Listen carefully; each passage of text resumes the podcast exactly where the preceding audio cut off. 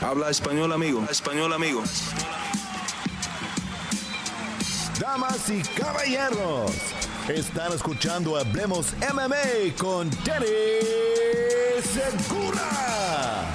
¿Qué tal mi gente y bienvenidos al episodio número 51 de Hablemos Live? Mi nombre es Dani Segura, yo soy periodista para MMA Junkie en inglés y el host aquí en Hablemos MMA en español.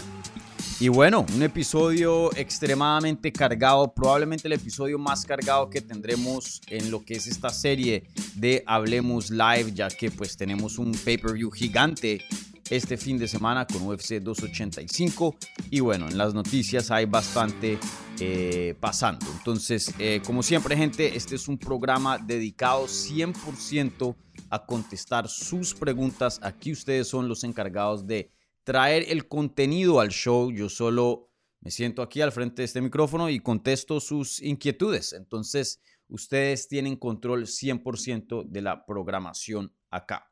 Entonces, eh, como siempre, empezaré contestando las preguntas que hicieron previo a la transmisión en la pestaña de la comunidad, más o menos unos 30 minutos, de pronto un chin más. Y ya luego pasaré a las preguntas que se están haciendo hoy día en vivo en lo que es eh, el live chat de YouTube, ¿vale? Entonces, si tienen alguna pregunta, quieren que aparezca aquí en vivo, vayan, pónganla en el live chat y yo se las voy a ir contestando eh, ya en la segunda parte de este programa, ¿vale? Eh, y bueno, como siempre, suscríbanse al canal si no lo han hecho. Eh, denle un like al video si son tan amables, así estén escuchando en repetición o en vivo. Y si están escuchando en audio, en podcast, por favor, déjenos un buen review donde quiera que estén escuchando eh, este audio. Entonces, eh, bueno, ¿qué tenemos en la agenda hoy? Como dije, bastante. Un pay-per-view gigante este fin de semana con UFC 285. Tenemos nada más y nada menos que el regreso de John Jones frente a Zero Gun.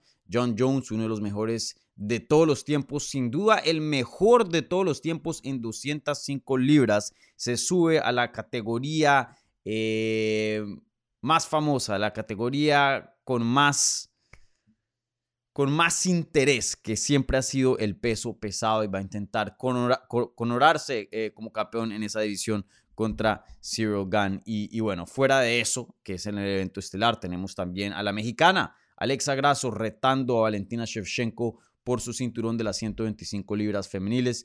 Eh, una muy buena pelea. Y fuera de esas dos peleas principales, dos peleas de título, pues también tenemos el regreso de Bo Nico, que va a ser su debut con la compañía. Igualmente, Shafkat Rakhmonov pelea en esa cartelera. Yo sé que mucha gente está muy entusiasmada. Ahí hubo varias preguntas. Eh, y bueno, bastantes cosas acerca de UFC 285. Fuera de UFC 285, eh, venimos de una cartelera de UFC no muy buena, pero pasaron cosas, ¿no? Eh, y bueno, también gente preguntándome acerca de la victoria de Yaroslav Amosov en Bellator, defendiendo su cinturón de las 170 libras. La victoria del español Dani Vares, eh, que consigue un récord ahora de 4 y 0 después de que había perdido en Dana White Contender Series.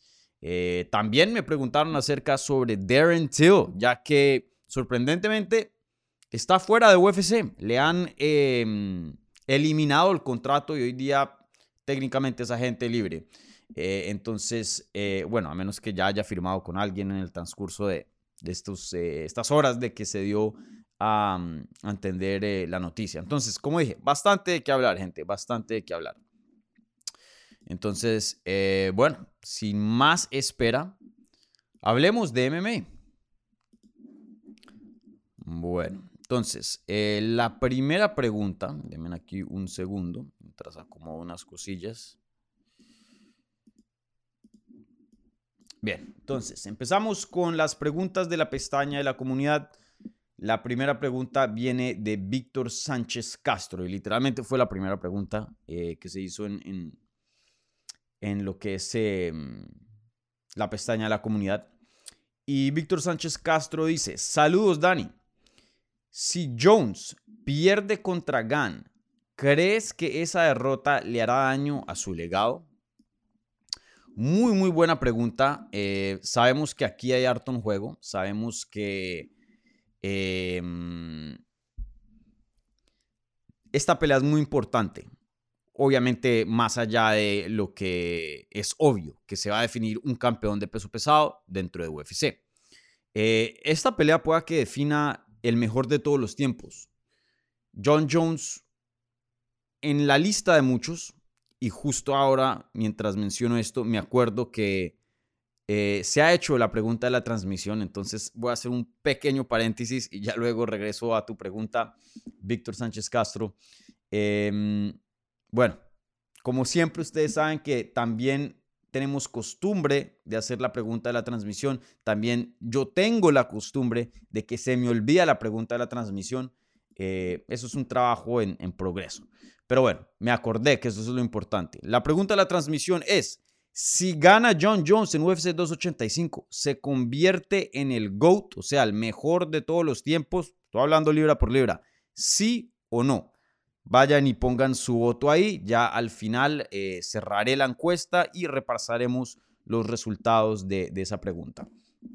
Pero bueno, de vuelta a la pregunta original eh, de Víctor aquí.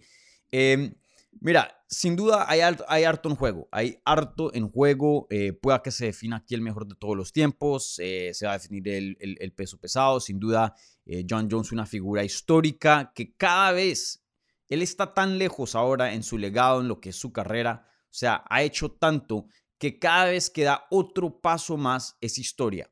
Si, eh, si ven los récords, tiene récords por defensas más largas en las 205 libras. Mejor dicho, él está lleno de récords, lleno, lleno de récords. Eh, sin duda, si pelea aquí con Zero Gun, va a romper más récords, va a empujar lo que es la frontera de, grandeza, ¿no?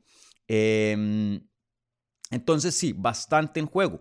Pero lo que de pronto muchas personas, y, entiendo por qué a veces uno se, pierde en el hype, de pronto ah, em, lo que los analistas de pronto han fallado en considerar es que esta pelea pues no, así como es ganable para Jones, también la puede perder, es ganable para Gunn. Y, y si pierde, ¿qué pasa? ¿Qué pasa con John Jones? Y eso es lo que tú estás preguntando acá. En mi opinión, en cuanto a tu pregunta, si le hará daño a su legado, no. Eh, sin duda le pone un pare, le pone un freno a que deje de crecer, pero no creo que le quita. Hay ocasiones donde un peleador, por ejemplo, eh, un gran ejemplo sería Daniel Cormier, ¿no?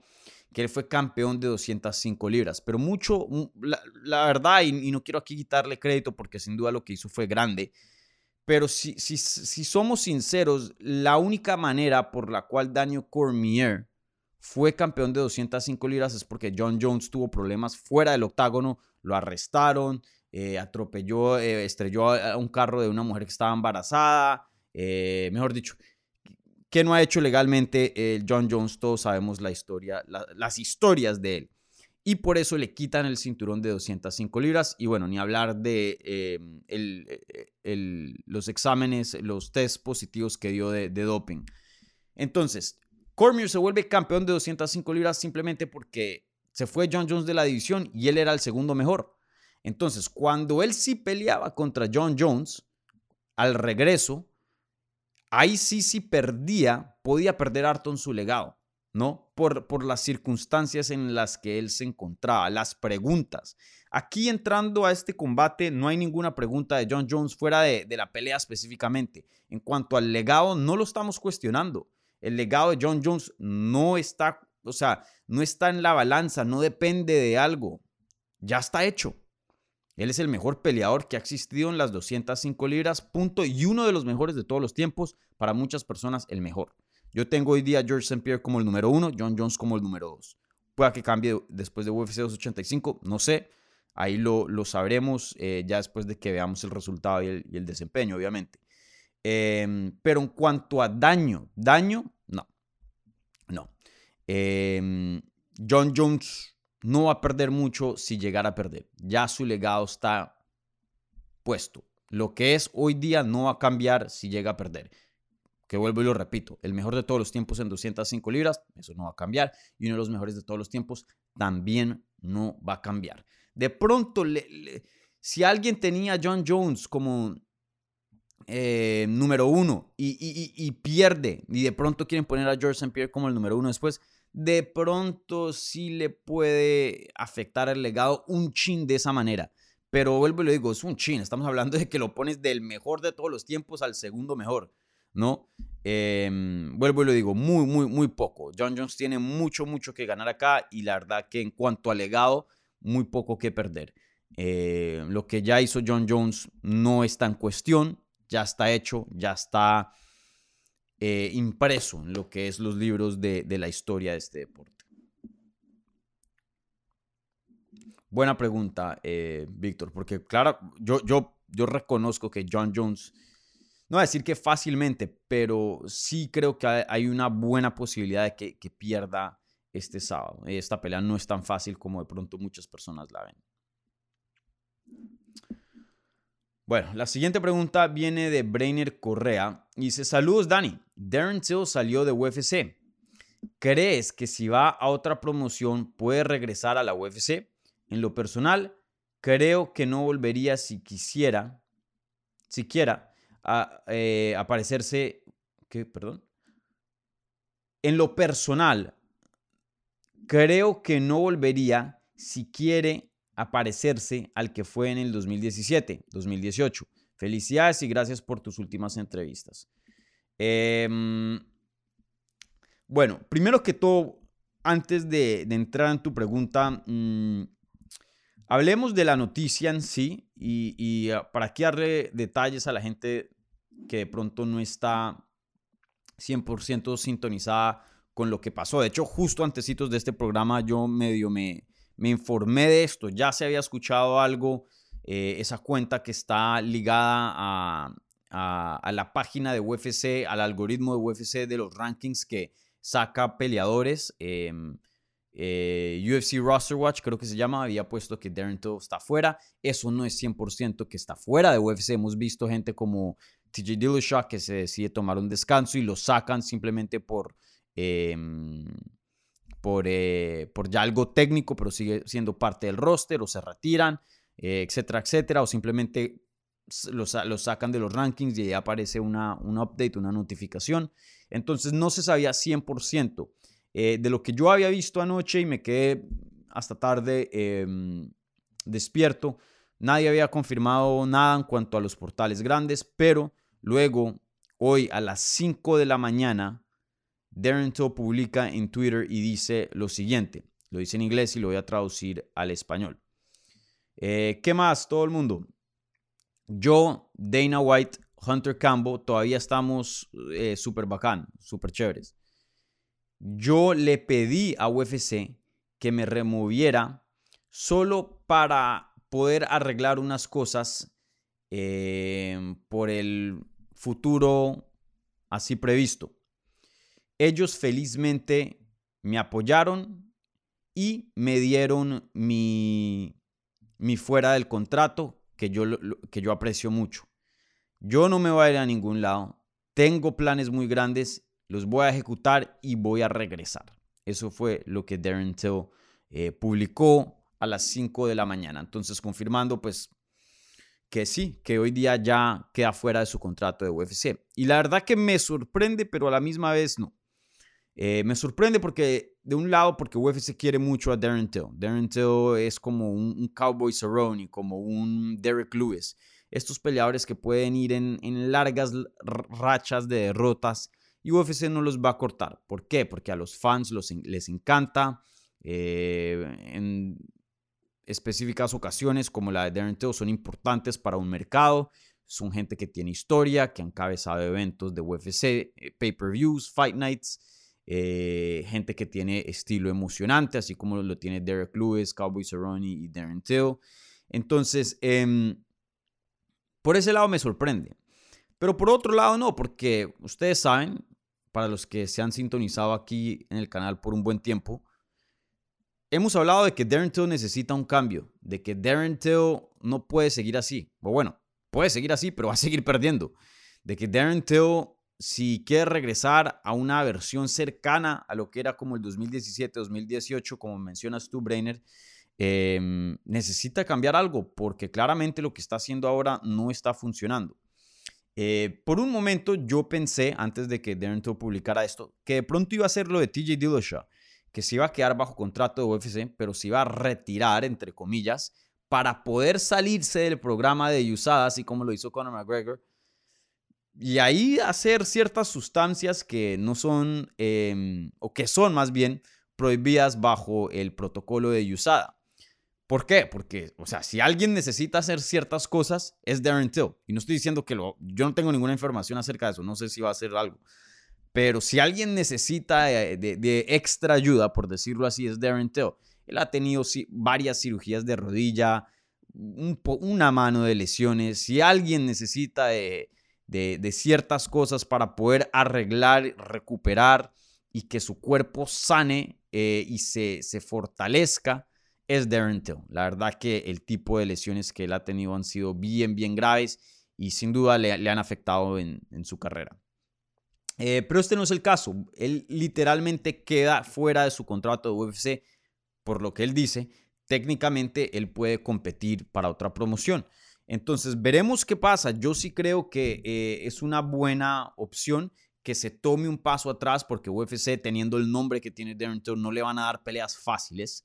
Eh, y bueno, la verdad es que no hay ninguna pelea fácil dentro de UFC. Entonces, em, me, gusta que Darren Till se tome un paso atrás, vaya a una promoción local, regional, más pequeña, un Cage Warriors que está en UFC Fight Pass o algo así. Em, pelee contra competencia un poco de menos calibre, vuelva a reinventarse, busque rehabilitación física, porque vuelvo y lo digo, las lesiones que ha tenido son, son graves, y vuelva a intentar reconstruirse. Es muy fácil, o no muy fácil, no, pero más fácil reconstruirse estando en un nivel más bajo que compitiendo con, con el calibre de UFC. Eh, en el calibre de UFC hay muy poco espacio para, para explorar, para aprender nuevas técnicas, para intentar nuevas cosas en una pelea. Tú no vas a estar haciendo eso en, un, en el octágono.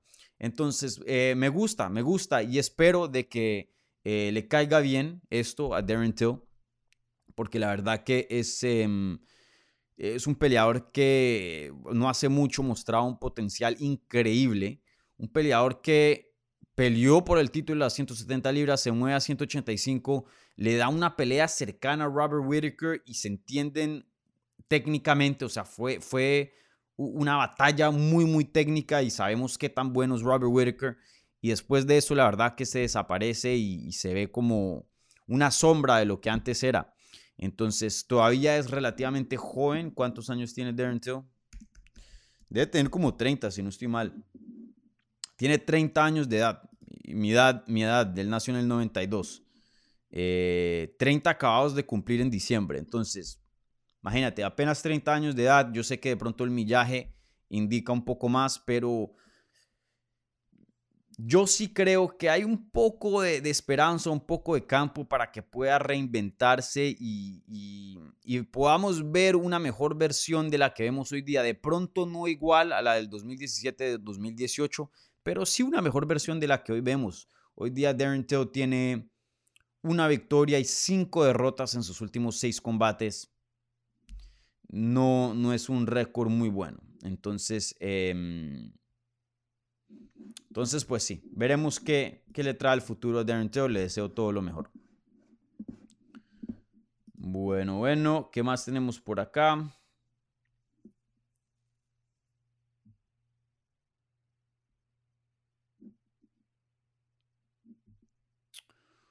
Bueno, esta siguiente em, Pregunta viene Andrés Navarro y dice, hola Dani, después de la gran victoria de Amosov en el evento pasado de Bellator, ¿cómo lo ves contra el top 5 de UFC?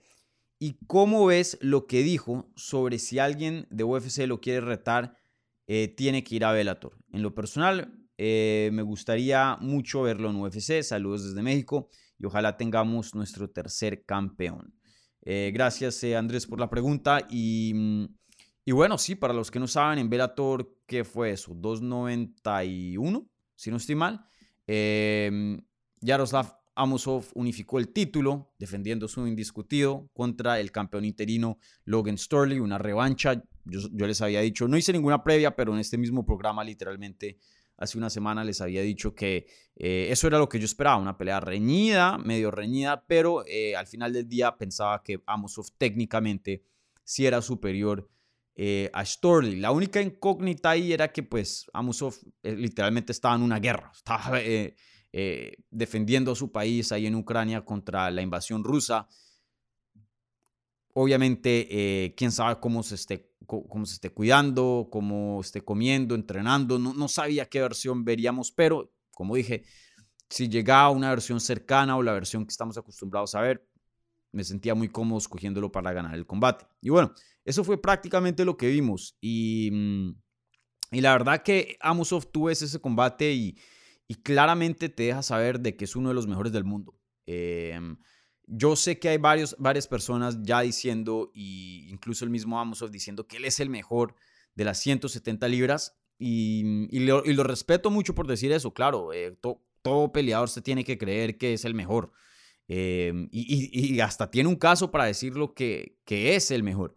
Pero yo todavía no estoy dispuesto a, decir eso. Amosov nos está mostrando un nivel élite, pero él no está tan comprobado como otros peleadores, como Usman, como Leon Edwards, como Colby Covington, Hamza Shimaev.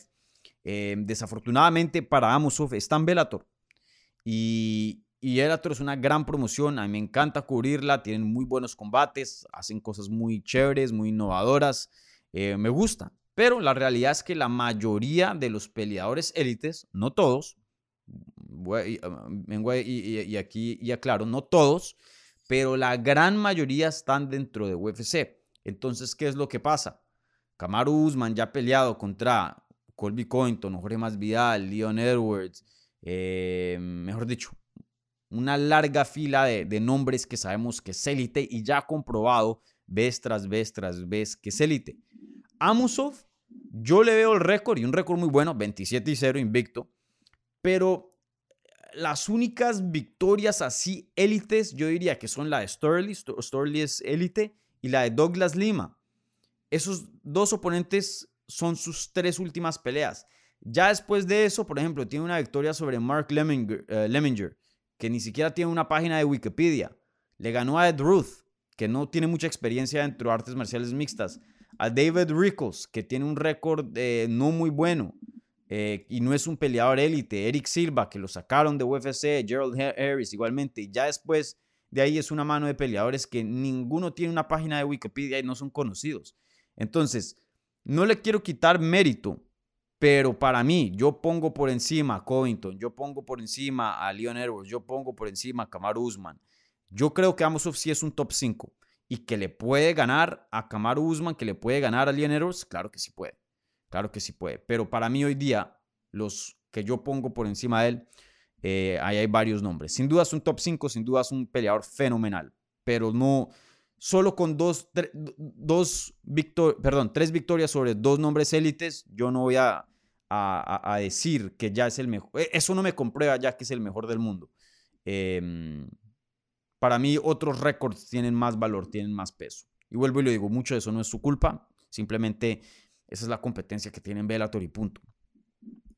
Y por eso UFC es tan apetecido para muchos peleadores, porque ahí, si se gana un cinturón, por lo general, a menos que sea una situación como la de em, la que vemos hoy día en el peso pesado, eh, por lo general, si tienes un cinturón de UFC, en los ojos de la mayoría eres considerado el mejor del mundo.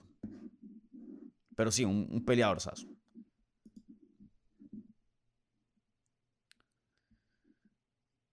Jorge A. Dani, desde luego lo de Varés es ahora o nunca.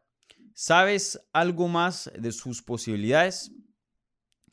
Eh, bueno, eh, Dani Vares pues consiguió una victoria el viernes pasado, sí, en Ultimate Warrior Challenge, ahí en, em, en Tijuana, destrozando a su oponente en el primer asalto. Y, y bueno, eh, es difícil ver ese desempeño de Dani y decir que no pertenece dentro de UFC. Lo que yo veo ahí es un desempeño élite, un desempeño eh, de calidad de UFC. Em, es más, y no quiero insultar a nadie, pero tú ves la calidad de, artes marciales mixtas que vemos en el Fight Night pasado, que fue un Fight Night muy, muy Regulimbis y otros Fight Nights también que hemos tenido en recientes tiempos y ves el nivel ahí, Dani cae, o sea, cómodamente compite en ese nivel y hasta yo diría que más. Em, Dani tiene todo para competir dentro de UFC. De ser campeón y eso, pues eso el tiempo lo, lo dirá. Obviamente muy difícil. Sabemos que tan buenos Brandon Moreno y Pantoya y otros peleadores ahí en el top de la división. Eh, pero sin duda de que tiene con qué competir dentro de UFC. Eso está clarísimo, pienso yo. Eh, no creo que hay, hay, muchas preguntas o dudas acerca de eso. Entonces, eh, sí, yo creo que es ahora o nunca. Vuelvo y lo digo, Dani no es un jovencito.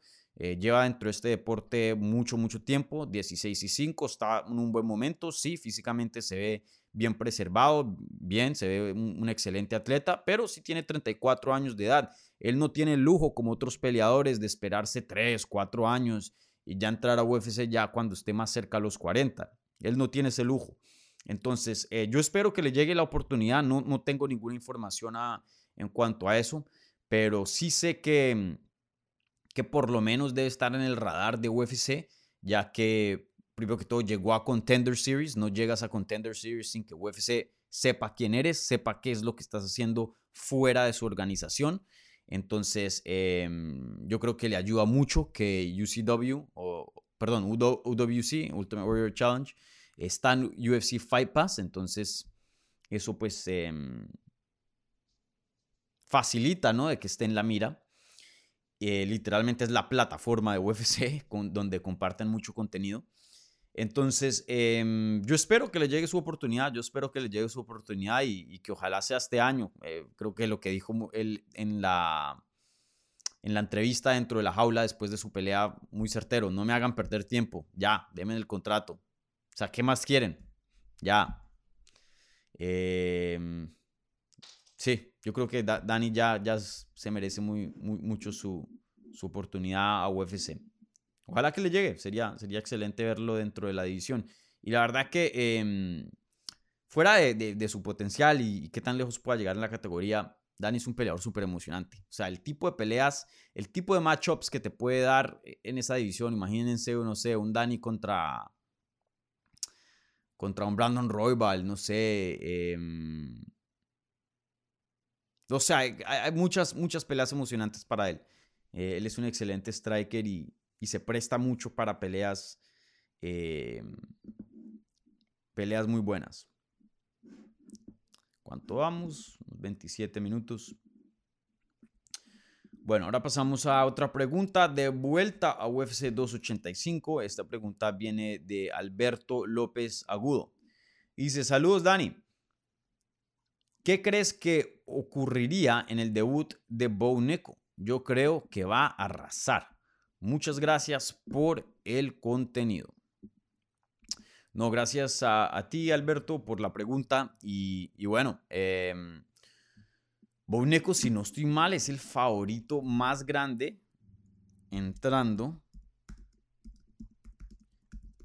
a UFC 285. Si no estoy mal, está algo ridículo, como, como menos mil y pico, algo así, ya les digo. Uy, en DraftKings, Bo Nico para ganarle a Jamie Pickett un menos 1500. Es el favorito más grande de toda la cartelera. Más favorito que Valentina Shevchenko, que históricamente entra a, muchos combates cerca o si no ya siendo mil y pico como, como de favorita. Sí, brother, este... Aquí no toca ser un genio para más o menos olerse lo que va a pasar o sea, las mismas apuestas indican eso, un menos 1500. Men, eh, si ya estás por encima de 1000, hasta se debería preguntar si, si esa pelea se debería hacer o no, ¿no? Eh, en este caso sí, para Bouneco, porque es su primera pelea y es joven, no tiene mucha experiencia. Eh, pero sí, debería arrasar con, con, em, con Jamie Pickett. Jamie Pickett, pues, em, ha tenido buenas victorias dentro de UFC, pero el nivel que tiene de lucha Boneco, la diferencia va a ser muy grande. Por más de que de pronto Jamie Pickett sea mejor striker o que tenga más experiencia o de pronto hasta un mejor jiu-jitsu, eh, la diferencia de lucha es tan grande de que sí, yo no veo, yo no veo otra alternativa. Claro, Jamie, esta es una categoría medio pesada, ¿no? Es el peso mediano, 185 libras. Estos no son pequeños. Eh, están peleando con guantes de 4 onzas. Cualquier cosa puede pasar, sí.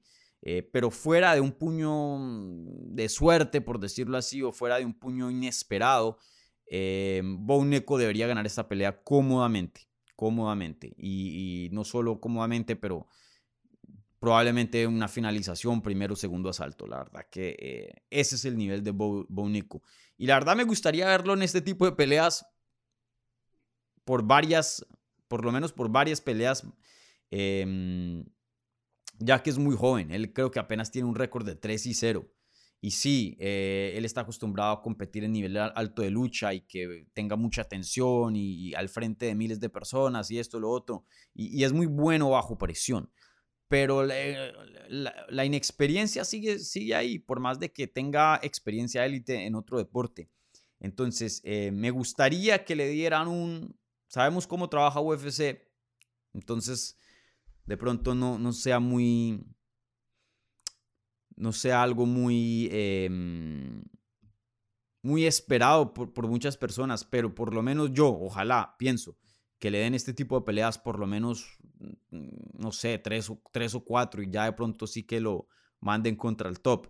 Eh, pero que le den un, un, crecimiento lento y responsable, ¿no? Que no tomen muchos riesgos, pero con lo que habla Bouneco, con lo que vende, eh, con el interés que trae, yo pienso que gana esta y ya inmediatamente estamos viendo a alguien rankeado, pienso yo. Pero bueno, ojalá que no sea el caso, pero probablemente lo va a hacer. Pero sí, Bouneco, un, un animal completo, ese man. Él va a ser campeón de UFC. rara vez eh, alguien que ni siquiera ha debutado, yo pongo tanta promesa, pero, pero él tiene todo para ser campeón de UFC.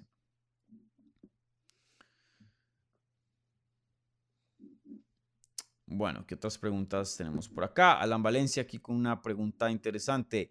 ¿Qué onda, Dani? ¿Quién la tiene más difícil? ¿Gamrot, Bonico o Rakhmonov? Bueno, eh, pelea contra Jamie Pickett, como ya saben. Eh, pelea contra Jalen Turner. Y eh, Shafkat Rakhmonov pelea contra Jeff Neal. Los tres son favoritos, creo.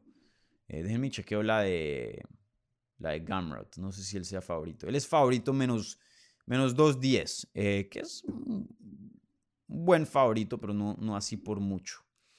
Em, bueno, en cuanto a las apuestas, el que la tiene más difícil es, es Gamrot. Y, creo que sí, yo estoy de acuerdo con eso. Eh, primero que todo, Gamrot está tomando la pelea en corto aviso. El oponente original para Jalen Turner era Dan Hooker, pero se lesionó la mano.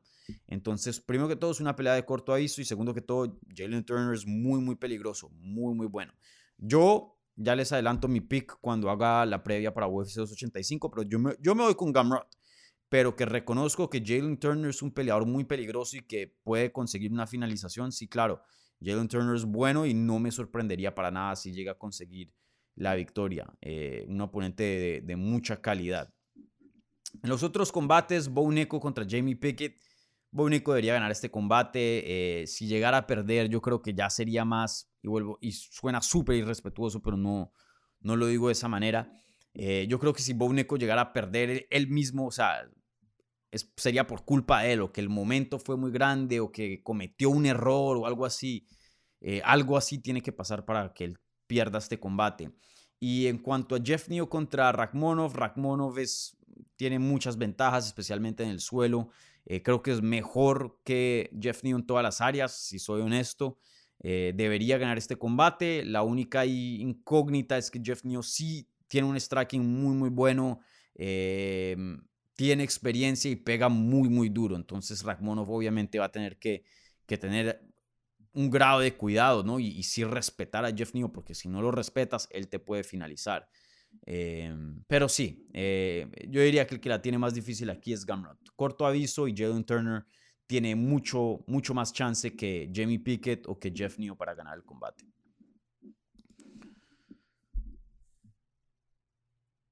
Mm, ¿Qué más hay por acá?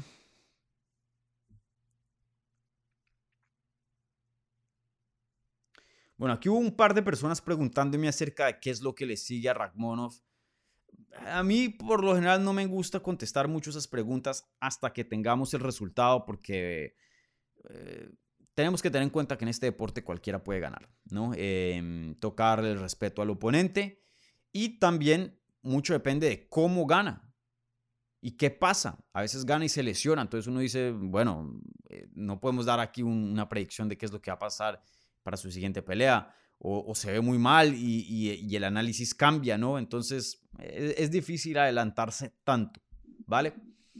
Entonces, bueno, eh, esta es la parte de mm, el programa donde hacemos la transición a lo que es las preguntas que se están haciendo en vivo.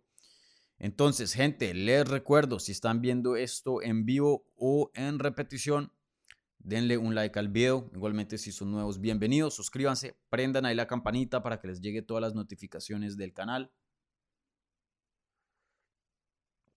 Una herramienta muy, muy útil, así no se pierden nada. ¿Vale? De, las cosas que estamos haciendo aquí en este canal. Y como siempre, si están escuchando en audio, un buen review, Spotify, Apple Podcasts Stitcher, Google Podcast, donde quiera. Ahí estamos. Bueno, bueno. Em, ah, y como siempre, como siempre, em, si quieren dejar una donación, un apoyo a este canal, bien puedan ahí con el super chat. Las preguntas que vengan a través de eh, el super chat reciben prioridad, pero no exclusividad. Bueno, ¿qué tenemos por acá?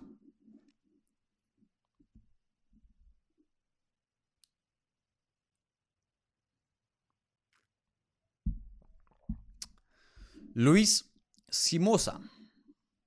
Aquí déjenme a chiquito esta pregunta para que quepa bien. Bueno, eh, Luis dice, em, hola Dani, saludos desde Caracas, Venezuela. Brutal la entrevista con Valentina. Una pregunta, ¿no te parece que UFC le está dando demasiado hype? Bueno, pusiste hippie, hype, eh, al regreso de Bones. Ya se empieza a especular sobre su futuro. No, brother. Eh, de hecho, le falta, le falta, me atrevería a decir, le falta hype. Em, brother, es John Jones.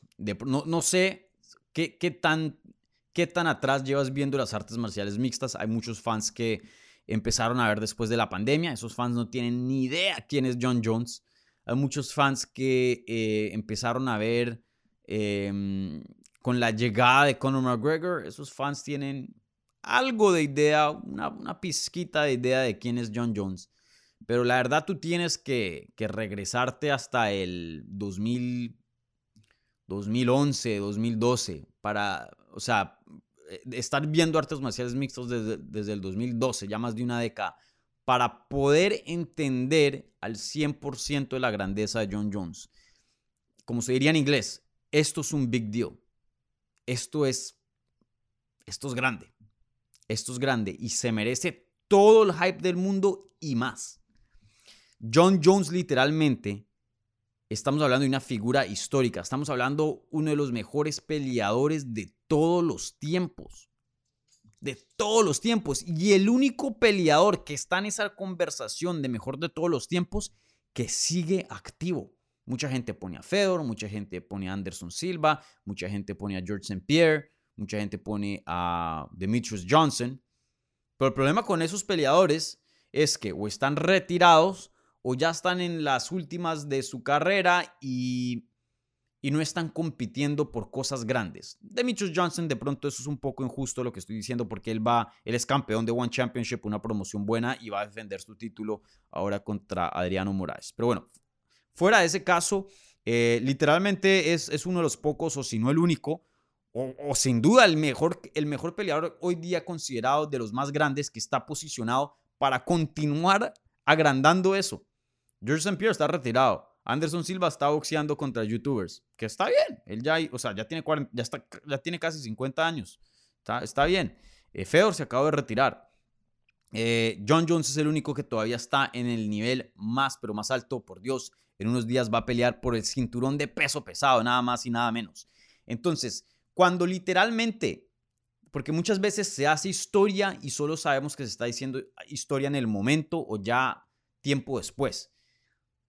pero literalmente no ha pasado y ya sabemos qué historia se va a hacer. Pierda o gane, o sea, esto es importantísimo para lo que es la historia de las artes marciales mixtas. Eh, y, bueno, esta pelea es muy, muy fascinante y hay muchas, muchas preguntas alrededor de, de lo que hoy día tiene John Jones, ¿no? Porque tres años sin competir, eh, en sus últimas peleas no se vio muy bien, eh, pero sigue invicto, porque la verdad la única derrota que tiene fue una descalificación contra Matt Hamill, que le pasó por encima. Yo me acuerdo muy bien viendo esa pelea, lo destrozó, le estaba saliendo sangre de los ojos y todo pero porque dio un codo ilegal que para mí es súper estúpido, que este codo no se permita, pero este sí. Em, le, dan la, descalificación, pero claramente él ganó ese combate. Eh, John Jones es, vuelvo y le digo,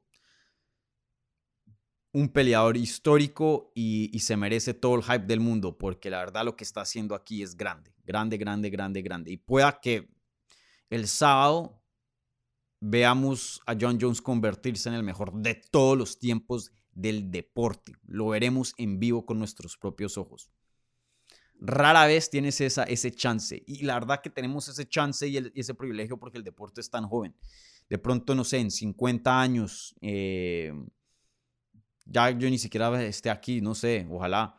Em, y el deporte ya, ya, ya tanta historia que ya, ya queda ciertos legados ya, ya es difícil romper el molde. Entonces, eh, considérense privilegiados de que eh, literalmente están viendo historias, están viendo la creación de, un deporte. El deporte literalmente, como lo conocemos, empezó por ahí en el 93, ¿no? No, bueno, eh, en ese eh, se veía muy distinto, ¿no? Y las reglas eran distintas, pero más o menos en los 90. Entonces, tengan en cuenta eso.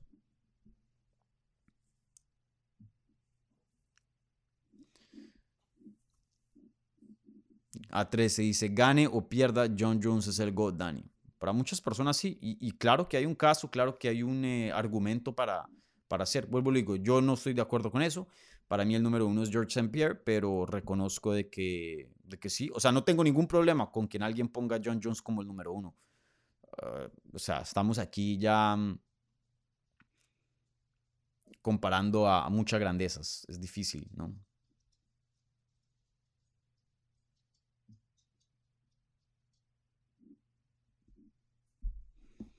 Bueno, ¿qué más hay por acá? Bueno, tenemos una pregunta de el, del super chat, si no estoy mal.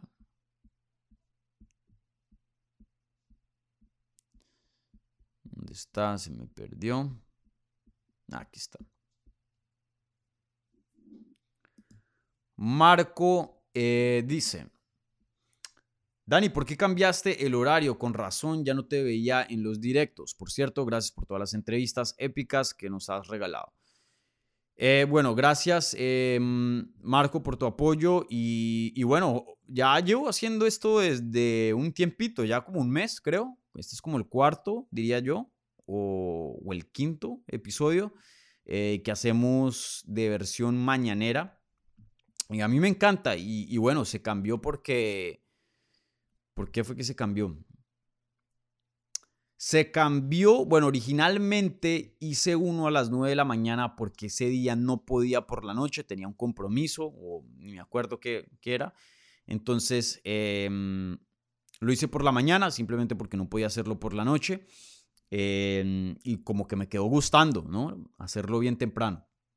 Porque por la noche a veces es, es complicado. Y a la misma vez, de lo que yo más o menos vi en las analíticas y eso, la asistencia sí fue un poco más fuerte. Y de pronto ese pudo haber sido solo una ocasión, de pronto el topic, no sé. Eh, pasa, ¿no? Que la asistencia no, no siempre igual todo el tiempo. Cambia un poquito, eh, pero sí cambió un número significante. Entonces lo volví, intenté y más o menos vi que la asistencia sí, sí se estaba manteniendo. Y bueno, para mí me conviene mucho más eh, este horario originalmente se hacía por la noche fue porque yo puse una encuesta y ustedes escogieron por la noche, no yo. Eh, pero idealmente me gusta hacerlo por la mañana y, salir de estas. Llego aquí con energía, con mi cafecito. Em, a la gente que está eh, en las Américas, pues es temprano, pero pues la mayoría están despiertos. A la gente de España, que pues es un público muy importante para mí y que aprecio mucho, em, pues eso les cae como a las 6 de la tarde, algo así. Eh, no, perdón, sí, como a las 4, no sé. Están como 6 o 7 horas adelantados. Eh, algo que pues en el otro horario no, porque yo lo hacía a las 9 de la noche, ya en la madrugada para ellos, entonces muy pocos lo veían en vivo, lo veían ya en repetición.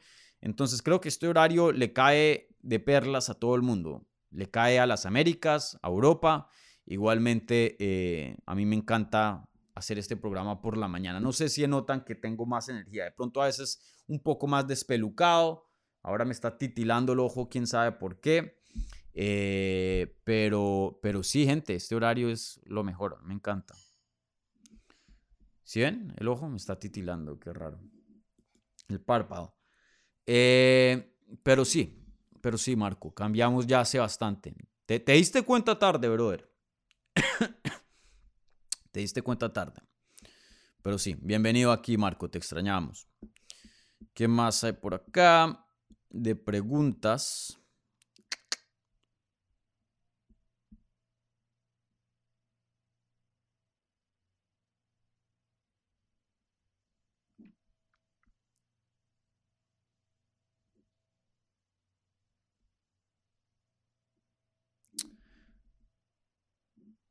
Ah, sí. Eh, Gustavo Enrique Núñez Morán. Eh, buenos días, Dani. Saludos desde Paraguay. ¿Qué pasó con la taza de Dunder Mifflin? Eh, por ahí está. me mudé y. Y bueno, y, eso que uno empaca cosas y luego la desempaca y uno no sabe dónde las puso. Por ahí debe estar. Por ahí debe estar. Pero me gusta este más porque este es térmico, entonces mantiene el café más caliente por más tiempo. Aunque no sea tan cool, ¿no?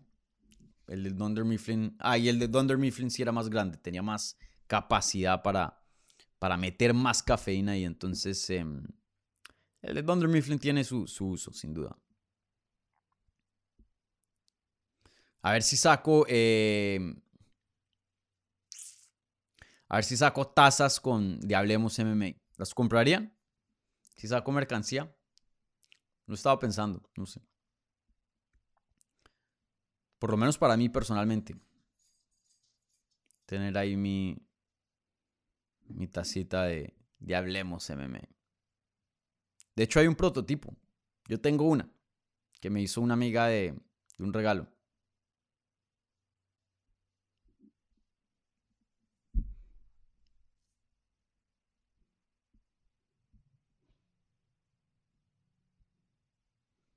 ¿Qué más hay por acá? Ah, aquí está MMA Total y, el Milton, si no estoy mal. Causando desastre en los comentarios. EFL Diary, ¿no crees que John Jones estará muy lento? Claro, claro, sí, sí. Eh, que va a estar más lento eh, de lo que estamos acostumbrados a verlo, claro. O sea, se, subió de peso, pero eso, eso no es una crítica a John Jones. Literalmente le va a pasar a cualquier peleador. Rara vez uno mantiene la velocidad em, y, a la misma vez subir de categoría. Rara vez. Eh, pasa, por ejemplo, Volkanovski creo que mantenió su velocidad, pero la verdad yo no le creo mucho que él, eh, que, él aumentó de peso y que le estaba dando duro al gimnasio, como le había dicho. Yo lo vi como del mismo tamaño, simplemente un peleador que no tuvo corte de peso y ya. Eh, si ese es el caso, si simplemente eres el, de la misma categoría, pero cortando menos peso, Sí, la velocidad debería ser relativamente igual, de pronto un chin menos, pero más cercana a lo normal. Pero en este caso, que John Jones ha incrementado de peso, que está físicamente más grande, más fuerte y, visiblemente lo, o sea, se nota el cambio, eh, claro, va a estar más lento. Pero aún así yo diría que, bueno, ya veremos el sábado, pero aún así yo diría que él va a ser de los más rápidos de peso pesado, por más de que haya perdido algo de velocidad, porque recuerden, pierde algo de velocidad al subir de peso, pero también está compitiendo en una categoría donde hay menos velocidad y punto. Eh, y eso, para la gente que es fan de, de John Jones y quiere mm, ver más de John Jones, promete bastante, es prometedor. ¿Por qué? Porque entre más te pones viejito, ya él tiene 35 años de edad, se te están, o sea, los reflejos no son iguales y en este deporte los reflejos e, es muy, muy importante. Em, es muy recomendable a muchos peleadores que con la edad de que suban de categoría, no solo por la salud, de que corten menos peso, pero mientras se les empiezan a ir los reflejos, es recomendable subirse a categorías donde hay menos velocidad. Eh, si ves los de 125, eso parecen... Em, sí, eso, eso, eso parecen... ¿Qué animal es rápido? No sé, eh, parecen o sea, la velocidad a, veces ni siquiera se, se, capta bien qué es lo que pasa. En la repetición ya uno se entera, uy, esto pasó, esto, lo otro, de lo veloz que son esos peleadores. Entonces, eh, si John Jones quiere preservar y alargar su carrera, yo pienso que sí, que moverse al peso pesado era lo correcto.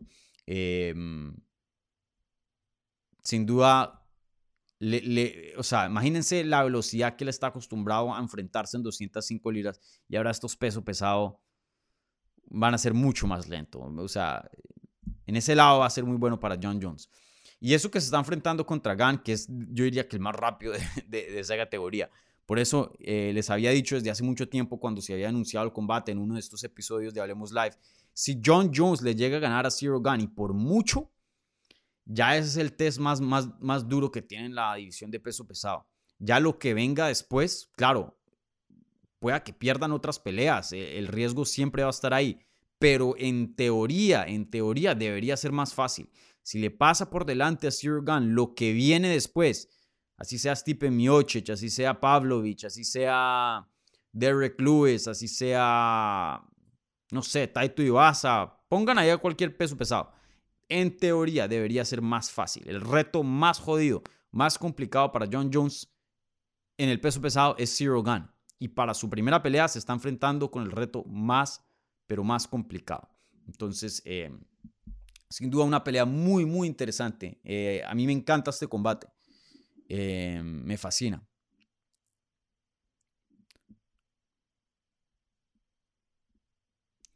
Una pelea muy, muy interesante. Bueno, ¿qué otras preguntas hay por acá?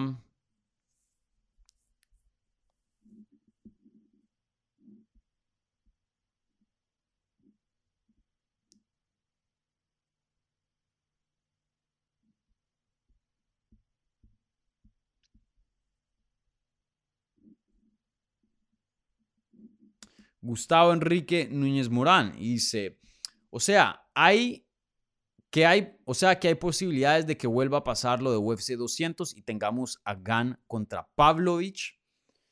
Bueno, sí, esa es la otra. Yo publiqué esto en, em, en mis redes, igualmente, em,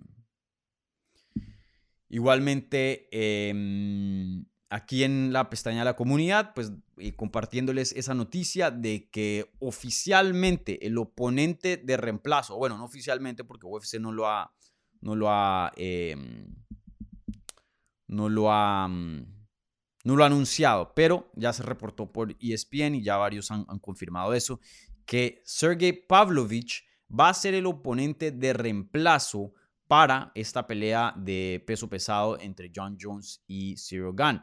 O sea, que UFC está empeñado a que el sábado se corone un campeón de peso pesado, sí o sí. Así sea o no con John Jones, así sea o no con Zero Gun, ahí van a tener un backup, un reemplazo por si algo llega a pasar a, cualquiera de, los peleadores.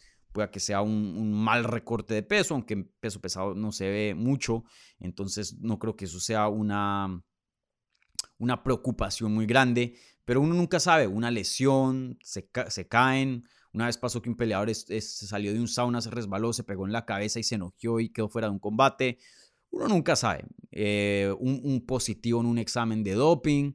Eh, no, no quiero aquí darle mala, mala sal a John Jones, pero sabemos que em, legalmente él ha estado en situaciones muy, muy feas, muy complicadas. Eh, su vida personal es un a veces, bueno, no, no lo conozco 100% personalmente, pero de lo que vemos, se ha sido arrestado varias veces eh, en esa área, es un desastre, la verdad, eh, ha sido acusado de violencia doméstica, eh, manejar borracho, eh, mejor dicho. Y incluso hace unos años atrás, em, Dana White, después de lo que pasó, el incidente que pasó con su esposa, em, no Dana White, pero John Jones y, su, bueno, no, su esposa no, su, prometida, porque creo que no se han casado. Eh, él dijo, John Jones nunca jamás va a pelear en Las Vegas, porque es un peligro. Y miren, está peleando en Las Vegas. Eh, entonces, em, no es aquí por desearle nada mal a John Jones. Yo espero que nada pase, pero también esa es otra incógnita, ¿no? Eh, él ha dado positivo de, doping en exámenes previos, eh, él ha sido arrestado en Las Vegas, entonces que llegue a la pelea. Yo, yo creo que si alguien queda fuera de este combate, el que tiene más posibilidades de quedar fuera de combate es John Jones. Zero Gun yo creo que va a llegar. Eh, no tiene problemas de peso y por lo general es alguien bien juicioso y, y bien... nunca ha estado en ninguna controversia. Entonces, esperemos que... Yo espero ver la pelea, esperemos que, que se dé la pelea pero con John Jones, John Jones es un wild card, como se diría en inglés. Es una, es una carta al azar, una carta sorpresa. Uno nunca sabe qué va a pasar con ese hombre. Entonces, eh, por eso pusieron a Sergey Pavlovich ahí como reemplazo, para no perder una pelea de título. Entonces, eh, veremos. Yo creo que esa pelea se da, la verdad me sorprendería si no, pero, pero sí, UFC se tomó sus precauciones porque para UFC 200, eh, John Jones estaba supuesto a pelear contra Daniel Cormier da positivo en un examen de, doping. Eh, la pelea se cancela y ahí es cuando ponen a Daniel Cormier como, eh, perdón, ponen a Anderson Silva como reemplazo y pelea contra Daniel Cormier. Entonces, que hay una posibilidad de que eso pase, Gan contra Pavlovich, claro que la hay, pero espero que no. Espero que no. Nada, o sea, todo el mundo quiere ver Gan contra John Jones. Y yo le deseo todo lo mejor a John Jones en su vida personal y, que se aplique. Y, y, no me gusta ver ese tipo de cosas, pero desafortunadamente son una realidad.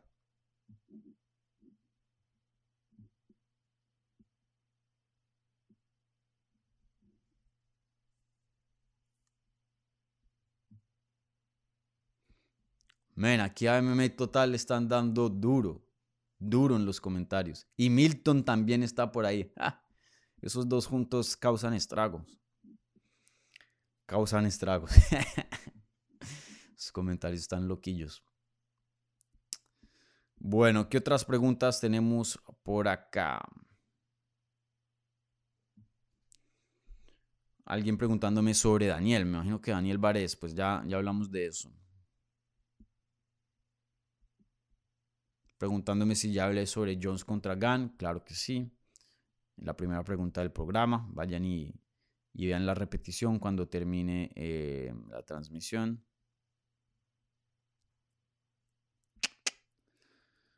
Bueno, creo que eso es todo. Dejen mi chequeo. Sigo aquí chequeando.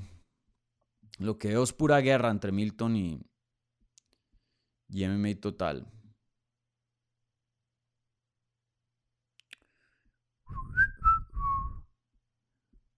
Em, ¿Qué otras preguntas hay por acá? En mi chequeo que no venga nada del super chat.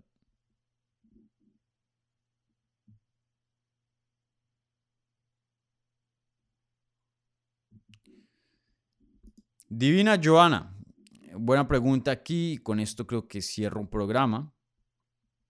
A menos que haya algo del super chat, déjenme hacer oro. Em, sí, con esto cierro programa o preguntas. Eh, Divina Joana dice, el francés dice que ni conoce su trayectoria de Jones, que ni entrena. ¿Tú, tú le crees? Eso es algo muy interesante. Eh, salió Zero Gun en una entrevista con un portal francés que hoy día se me escapa el nombre, qué pena. Eh, siempre que uno habla de, noticias que, o entrevistas que hacen otros, uno siempre debería dar el crédito y, mencionar ahí la fuente de dónde salió eso, no, no decir que salió de la nada. Eh, pero bueno, em, un portal francés, vuelvo digo, discúlpeme, se me olvida el nombre, eh, y salió hablando de, de su entrenamiento y lo que dijo, déjenme y busco la, lo que dijo exactamente, porque... Em,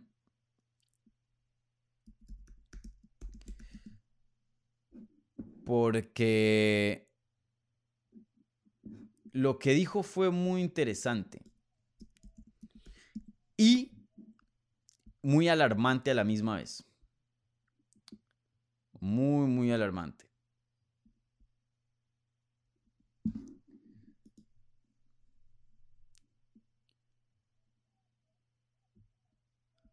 Bueno, eh, ya les digo.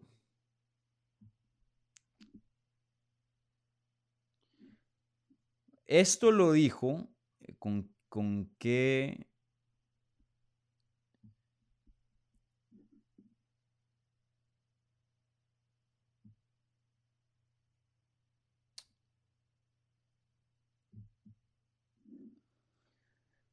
Estos comentarios sí fueron eh, pesados, ¿no? Bueno, esto fue lo que dijo, eh, pero estoy intentando aquí buscar la fuente, porque sí me gusta siempre darle crédito a, al portal que trajo la entrevista. Eh,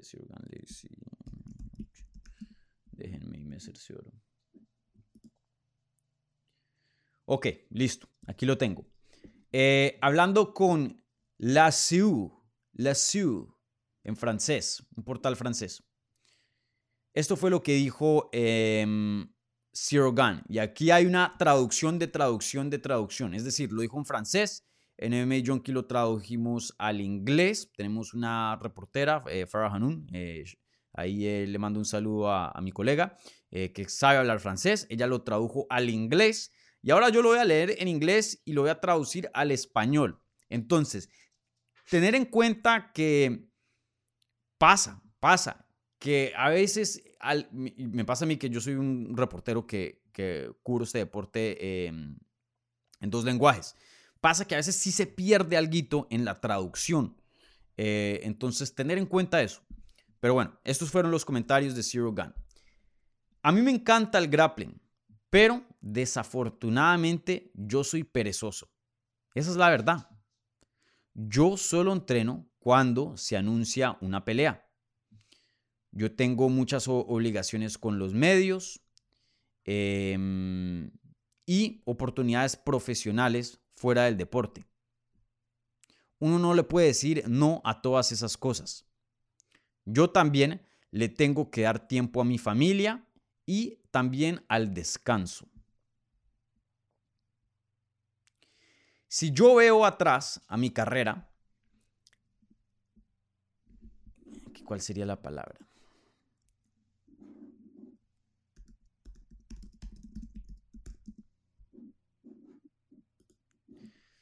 Bueno, si yo veo atrás a mi carrera, sí me arrepiento de esto.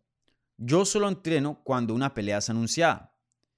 Tuve mi pelea contra Taito Iwasa en septiembre y casi ni he entrenado desde ese entonces. Ahora ya estoy de vuelta en el entrenamiento eh, después de que se haya anunciado esta pelea con John Jones. Esos fueron los comentarios de Zero Gun. Y sí que son alarmantes, porque esta pelea de John Jones se hizo un poco, un poco imprevista, ya que UFC le tocó, o sea, ya el contrato llegó a un fin de Francis Ngannou, tuvieron que decir ya, se fue. Hicieron esta pelea, o sea, se anunció en a, como en, a principios de febrero o a, o a finales de, de enero, creo que fue.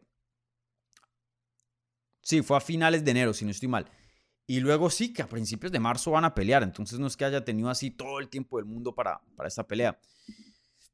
Y, bueno, él, no sé, men, no sé. Eh, eh, sería una gran pena si Zero Gun, con el talento que tiene físico y las habilidades que tiene, tan poca experiencia en este deporte, tan bueno que es, y que no esté maximizando todo y que apenas esté a media máquina, sería una gran pena, la verdad.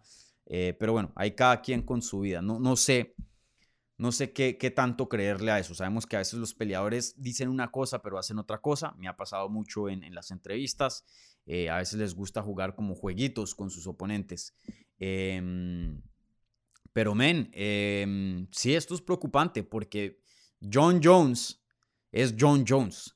Y si piensas ganarle a John Jones en media máquina, amigo, te tengo unas malas noticias te tengo unas malas noticias. Si le quieres ganar a uno de los mejores, si no el mejor de todos los tiempos, vas a tener que estar entrenando y duro. Esto de que soy perezoso, ah, ah. John Jones te va a pasar por encima. O sea, para contra John Jones tienes que trabajar duro, hacer todo bien y demás. Entonces, veremos también qué versión de Zero Gun llega, porque sin duda esos comentarios son eh, muy preocupantes. Muy preocupantes. Eh, pero sí, buen, buen eh, punto aquí, Joana, que traes, porque em, muy, muy interesantes esos comentarios.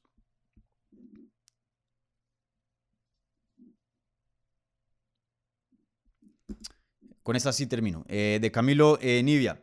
Eh, hola Dani, saludos desde Paipa, Colombia. ¿Crees que si gana Jones le pagan a Enganu lo que pide para una mega pelea? Yo creo que eso no es imposible.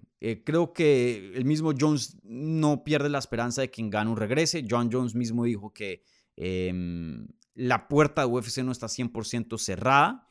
Eh, UFC sí intentó, eh, dentro de lo que ellos se sienten cómodos en hacer, sí intentaron acomodar a Francis Ngannou para que se quedara. Entonces, obviamente tienen interés en Ngannou, es una estrella y, y, bueno, pues es uno de los mejores pesos pesados, si no el mejor hoy día, se fue como campeón de la promoción. Em, yo, no, yo no creo que eso sea imposible. Igual con, con Nate Díaz, ellos van a hacer lo que tengan que hacer en el boxeo se van a tapar de dinero porque ese es el tipo de dinero que, que boxeo trae a alguien con el nombre que esos peleadores tienen. Y, de pronto ya cuando quieran los dos, en este caso hablando de Ingano, regresar a las artes marciales mixtas y vean que Bellator o PFL no les ofrezca lo mismo en cuanto a dinero, ya que pues tienen menos recursos, y, o no les ofrezca lo mismo en cuanto a atención, otras cosas, o pueda que Ingano cambie de opinión en cuanto a, qué es lo que quiera y diga, ¿saben qué? Eh, sí, todo esto de cambiar la UFC y, los derechos de, los peleadores y esto es importante para mí, pero, pero bueno, ya me gané un pocotón de dinero, vi lo que hay allá afuera, no me gustó, regreso a UFC. Eso están las cartas. Y sin duda sería gigante. Imagínense, si John Jones llegara a ganar, se corona como campeón y Francis Ngannou regresa a tomar lo que nunca le quitaron o, o lo que nunca perdió más bien, Em, esa pelea sería mega gigante, mega gigante. Sería increíble. Entonces, eh, pienso que no es probable, pero tampoco voy a decir que es imposible. Em, están las cartas, diría yo, Camilo. Bueno, gente, con eso termino el episodio número 51 de Hablemos Live. Y miren, no se me ha olvidado la encuesta. Ajá. Si ven, estoy mejorando acá. Entonces, eh, voy a cerrar ya mismo la encuesta y vamos a repasar los resultados de, de la pregunta de la transmisión. Casi que perfecto. Me acordé justo antes de contestar la primera pregunta y ahora me acuerdo de la encuesta y sin ninguna ayuda, porque a veces ustedes me ayudan. Entonces, voy mostrando mejoría, ¿vale? Poco a poco, gente. Entonces, la pregunta del programa era, si gana John Jones en UFC 285, ¿se convierte en el GOAT, el mejor de todos los tiempos? Hubo 196 votos. 85% de ustedes dijeron que sí, solo el 14% dijo que no. Y sí, yo concuerdo con eso. Yo concuerdo con, el resultado de, esa pregunta. Eh, Miren, hoy día yo tengo a George St. Pierre como el número uno, John Jones como el número dos, y mucho de, mi argumento, o gran parte de mi argumento de por qué pongo a George St. Pierre por encima de John Jones, es porque George St. Pierre tiene un segundo cinturón en una división más pesada, en una división de más. Es campeón de 170 libras, el mejor campeón, el mejor peleador que existió en 170 libras, el reinado más largo de 170 libras y encima de eso subió a 185 y ganó un cinturón ahí. Eso es algo que John Jones nunca ha hecho. Y por años, por años, se lo puse, se lo puse por encima a, a George St. Pierre, por esa razón. Pero ahora John Jones tiene la oportunidad para empatar eso. Y creo que yo no estoy solo en esa lógica. Creo que muchas personas tienen a George St. Pierre como el número uno y por esa razón. Eh, muchas personas también mencionan lo del doping. Ahí yo tengo otra opinión, yo creo que a la mayoría de las personas. Eh, pero bueno, eh, eso sería otro, otra discusión para otro día. Pero sí, yo creo que si John Jones llega a ganar este sábado en UFC 285, primero que todo toca ver cómo se ve, porque pueda que gane una decisión súper controversial y todo el mundo piense que, piensa que haya perdido y se vio súper mal, pero le dieron la, la decisión y robaron a Zero Gun, ahí cómo vas a decir que es el mejor de todos los tiempos.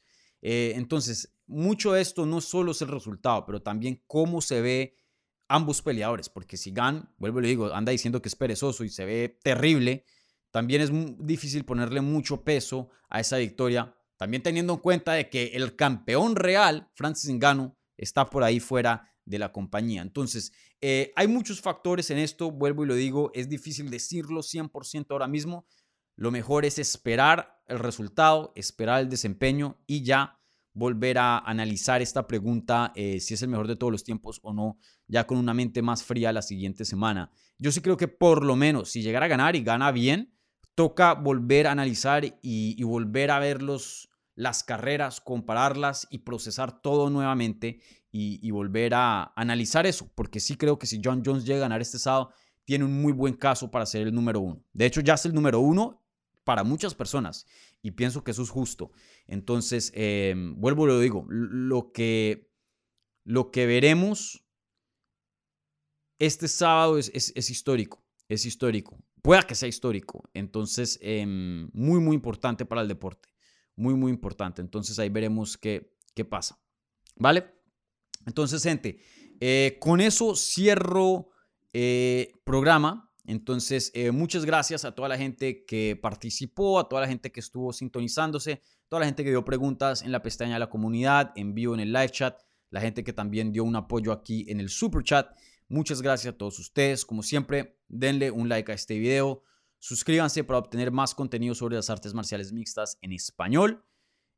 vayan también, suscríbanse si están viendo esto en alguna plataforma de podcast para tener este contenido en audio y viceversa. La gente que está escuchando en audio, suscríbase al canal, ya que no todo lo que publico en el canal pasa a audio, entonces si se pierden de alguito. Eh, les recuerdo, haré una previa mañana jueves. Em, de hecho, de eso no estoy seguro. O la hago el jueves o el viernes. Estoy, estoy ahí viendo qué día me queda mejor. Eh, pero sin duda va a haber una previa para UFC 285 con algún invitado. Todavía no, no tengo los detalles de eso, pero esperen una previa aquí en el canal. Haré el evento y ustedes pueden eh, poner ahí la campanita para que les llegue la notificación. Igualmente, no se les olvide que el sábado, una hora antes del evento, voy a hacer una sesión de preguntas y respuestas para contestar em, preguntas y cualquier inquietud que tengan ya a lo último eh, antes de entrar al evento, ¿no? Porque a veces sí se pasan cositas ya para dejar todo todo dicho, todo hecho. Eh, eso va a ser en, el canal secundario de Hablemos MMA, que es Hablemos MMA Clips. Está ahí como featured eh, en el canal principal, entonces lo pueden buscar. Y, nada, eh, vayan y suscríbanse porque esa, esa sesión de preguntas y respuestas previo al evento es exclusiva para ese canal. Entonces vayan y suscríbanse ahí, ¿vale? un saludo a todos, espero que tengan una buena semana. Vuelvo y le digo, falta una previa, falta la sesión de preguntas y respuestas para UFC 285 y, voy a ver qué otras entrevistas ahí traigo esta, em, en esta semana. Por ahí de pronto traigo una más respecto a UFC 285, entonces estén ahí al tantos. Y para los que no saben, eh, tuve entrevistas con eh, Alexa Grasso y Valentina Shevchenko que pelean en el evento coestelar. Ambas, sí, Valentina Shevchenko habla muy bien español. Ya la hemos tenido aquí en el canal cuando solo éramos audio y solo estábamos en podcast.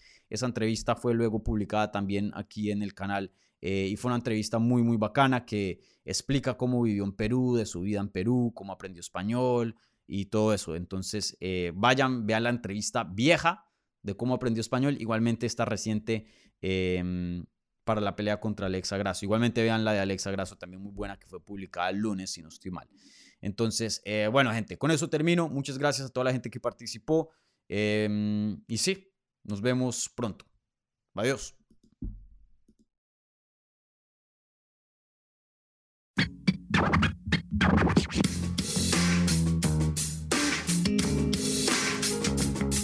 Gracias por escuchar Hablemos MMA. Si les gustó el show, los invitamos a que se suscriban en su plataforma favorita de podcast para recibir episodios semanales. También déjanos tu review o cualquier comentario. Pueden seguir Hablemos MMA en Twitter, Instagram y Facebook en arroba Hablemos MMA. Y me pueden seguir a mí en arroba Dani Segura TV. Hablamos la próxima semana.